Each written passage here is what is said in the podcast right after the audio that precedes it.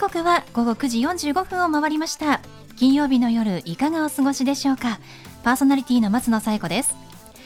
この番組ボーイズビーアンビシャスのコンセプトは夢を抱き語りそして行動に起こそうということで毎回さまざまな業種のビジネスパーソンがゲスト出演。どんなビジネスをされているのかどうして始めたのかその思いを語っていただくそんな番組です。さあそして私と一緒に番組をお届けするのは柴田法務会計事務所の柴田純一先生です。先生よろしくお願いします。よろしくお願いします。いやあの今週月曜日が敬老の日だったじゃないですか、はい、柴田先生、はい、私あの敬老の日にいつも、はい、そのお祭りのおみこし祭りのあの MC をもうこう何年もやってるんですけれども、はい、やっぱりあのコロナの影響で中止になってしまいまして、はい、残念でしたね、はい、その中止の連絡が来たのがやっぱ2月、はい、3月ぐらいだったんですけどまあ、その時から、まあ、9月ってまだまだ先だし、まあ、その頃にはもう収まってるんじゃないかなと思ってたんですけど。ね、はい、でもやっぱりあの時にまあ中止の決断をした方っていうのはまあすごいなと思いますし、はい、まだまだ影響が続いているっていうのが、はい、先をね見越す能力もあったと思うんですが、い、や本当に影響って大きいなと思って、うん、大きいですね、ね、でもその影響にね、うん、恐怖感を持ったらだめですよ、警戒心は持つけど恐怖感を持たない必ず、うん、よくなるはいまあ、確かに希望を持っていかないと、はい、怯えるだけじゃなくて、まあ、警戒するのは賢い人ですけど、はい、怯えるだけじゃなくてね、はい、あの前向きにいきたいですね。はいありがとうございます。それでは第27回ボーイズビーアンビシャススタートです。この番組は遺言相続専門の行政書士柴田法務会計事務所の提供でお送りします。それでは先生今夜のゲストのご紹介をお願いします。はい今夜のゲストは油絵画家天ぷら絵の具を使用する専門家牛尾田和也先生です。牛尾田さんこんばんは。よろしくお願いします。よろしくお願いしますえー、牛尾田さんは画家でいらっしゃるということで、えー、柴田先生もありましたけれどもあの、はい、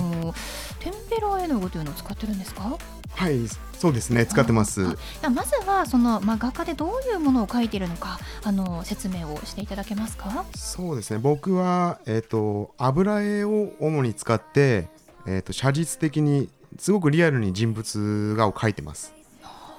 そうなんですよ。あの今日ね実際に絵を持ってきていただいてあとはあのカタログも拝見させていただきましたがいやこれはあの写真ですよねっていうぐらいリアルなんですよね。ありがとうございます。びっくりしました。柴田先生驚きましたよね。はい、そうですね。えー、あのスタジオに持ってきてくださったのがあの猫とあとはまあ人の顔の絵なんですが、はい、あのまあどういう時に展示してどういう絵なのかちょっと教えていただけますか？あ、えっとこの作品はえっと以前新宿の佐藤美術館という美術館で我が輩の猫展っていうえーと、展覧会がありましてそれに出品した作品です、はい、ただ猫が描いてるだけじゃない。これはあの牛尾田さんのアイディアだなと思うんですがどういうこだわりがあったんですか？まあ、そうですね。70人ぐらいのその芸術家画家さんだとかがあの出品する展覧会なので単純に猫を描いたらつまらないなと思って、うん、えっと、猫と女の子と猫をあの目をアップでぐっと写実的に描きました。そう目のアップなんですよね。タイトルは何ですか？あ、タイトルはキャッツアイです。はい、もうまさにキャッツアイということで、猫ちゃんのまあ2匹の猫ちゃんの目のアップのフィーチャーと、はい、あとは女の子の目のアップが描かれている絵なんですが、いやもう本当にまつげの一本一本髪の毛も、まあ、猫の毛の一本一本まで細かく描かれていて、これぞまさにリアリティですよね。リアリティで。ありがとうございます。まあ、そういうこうリアリズムを大切にした絵を描いているという牛尾田さんなんですけれども、はい、これどうしてあの画家の、まあ、世界、まあ、絵の世界に入ろうといつぐらいから思われてたんですか？そうですね。画家に漠然となりたいと思ったのは中学校の頃ですね。早かったですね。そうですね。はあの思い描いたのは早かったです。やっぱりこう周りの子と比べて絵が得意だった上手だったっていうのが背景にあるんですか？そうですね。僕はどちらかといえば下手でしたね。いやでもその下手でも画家になるっなりたいと思うのはすごいですよね。そうですね。それは諦めが悪いのかもしれないですね。まあ、向上心があったのかもしれないですけれども、はい、上手くなりたいみたいな。でも絵がお好きで、はい、えー、そのあと具体的にその絵の道に進もうと思われたのはいつぐらいなんですか？それはその高校に入ってどうやって美大に入ればいいかっていうのが分からなかった中で、えー、なんとか地元の絵画教室を発見したのが高校3年生ですね。ギリギリじゃないですか受験。そうですね。ちょっと絶望的な 状態の中でスタートはしましたね、はい、いやでもなんかこう希望になりますね、えー、高校3年生で進路、まあ、美大を受けるって決めてもなんとかなるんだっていう。そうはい。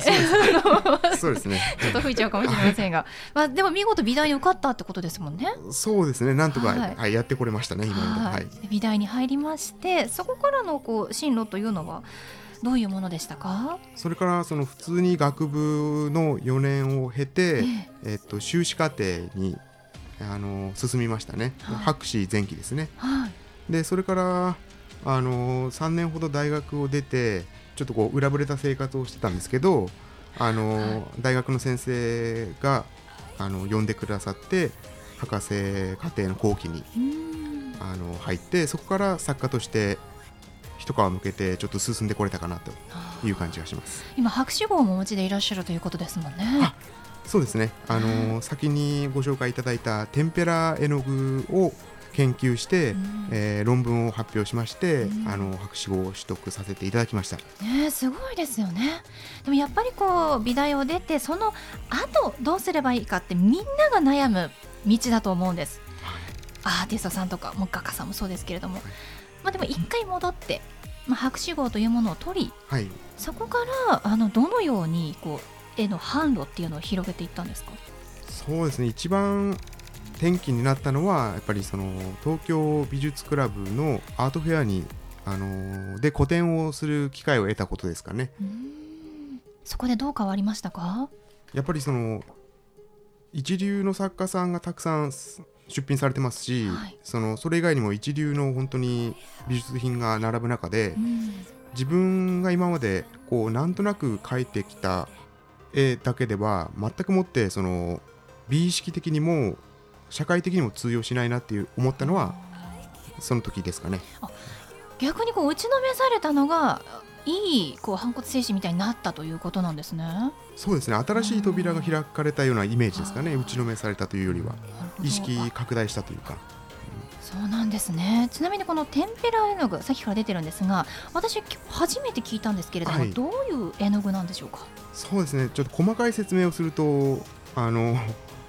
こんがらがっちゃうんですけど、一番わかりやすい作家さんで言えばそのレオナルド・ダ・ヴィンチなんかがやっぱりその初期の頃に使ったりしてましたし、うん、どうでしょうボッティチェリーだとかあのその辺の作家さんが使ってる材料ですね。では昔からある絵の具なんですね。はい、あの油絵よりも全然古いですよね。そうなんですか。まあどういうあの材料なんですか？そうですね。その接着剤的な意味で言うと、その卵のえー、っと黄身黄色い部分をあの接着剤として絵の具の顔料粉をあの混ぜて、あの塗ります。いや食べ物を 接着剤に使うというのがすごく斬新で、まあ、でもだからこそ昔からある絵の具なんだなと思いましたけれどもそれを使って描いているということなんですよね。はい、はい、あの何かこうモチーフにしている絵のこうテーマというのは決まってるんですか？あ、えーと現時点で僕のその絵画表現で一番重要視しているのはやっぱり清潔感ですかね。確かにあのリアリティだからこそ感じるこう清潔感っていうのがありますねにじみ出てますよね。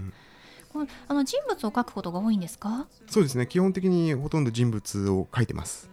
もう決まったモデルさんを描いてそれを販売しているというのが多いです？そうですね、うん、メインのモデルさんがやっぱり一番人気をいただいてますね。そうなんですね、うん、まあそんなあの牛尾田さんの絵が今展示されているということで、はい、ちょっと教えていただけますか？えっとですね今あの千葉県にある保木美術館でえっと、保木美術館大賞展の第3回が行われているんですよでそこに僕の作品もあの出品しています。はい。ぜひね皆さんご覧いただきたいと思います。では最後にお聞きしたいんですが塩田さんの夢は何ですか？そうですね。僕の今の夢としてはその、まあ、一番大きいのはやっぱり大学に勤めてあの自分が研究してきた天ぷら絵の具なんかをあの後進に伝えていけたらいいなっていうふうに思ってます。はいそうですねあの柴田先生もね映画を好きということでぜひね、はい、このホッキー美術館、行きたいと思いますね。そうですね。はいチケットもらったからぜひ行かせてもらえればと思ってます。よろしくお願いします。楽しみにしたいと思います。はいということで本日のゲストは画家の牛尾田和也さんでした。どうもありがとうございました。ありがとうございました。ありがとうございました。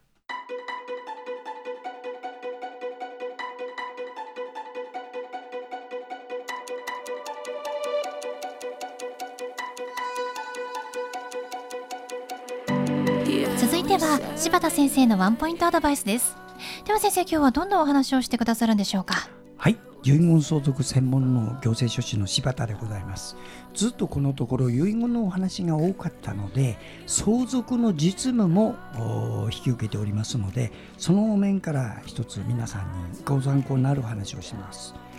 親が亡くなります。そうすると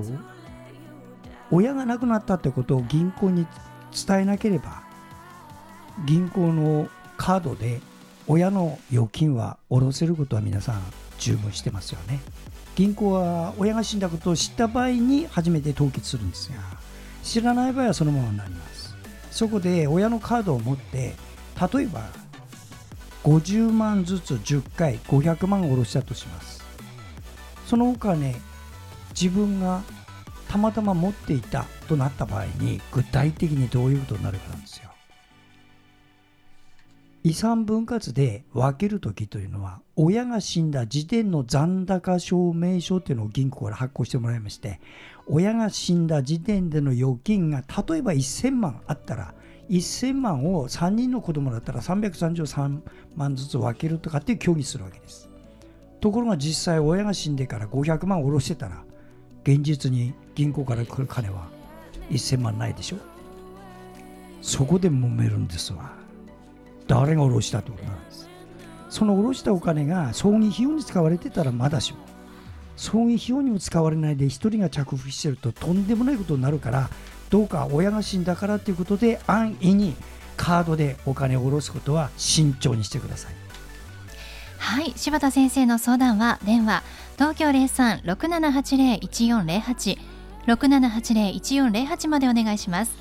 以上柴田先生のワンポイントアドバイスでした。先生ありがとうございました。ありがとうございました。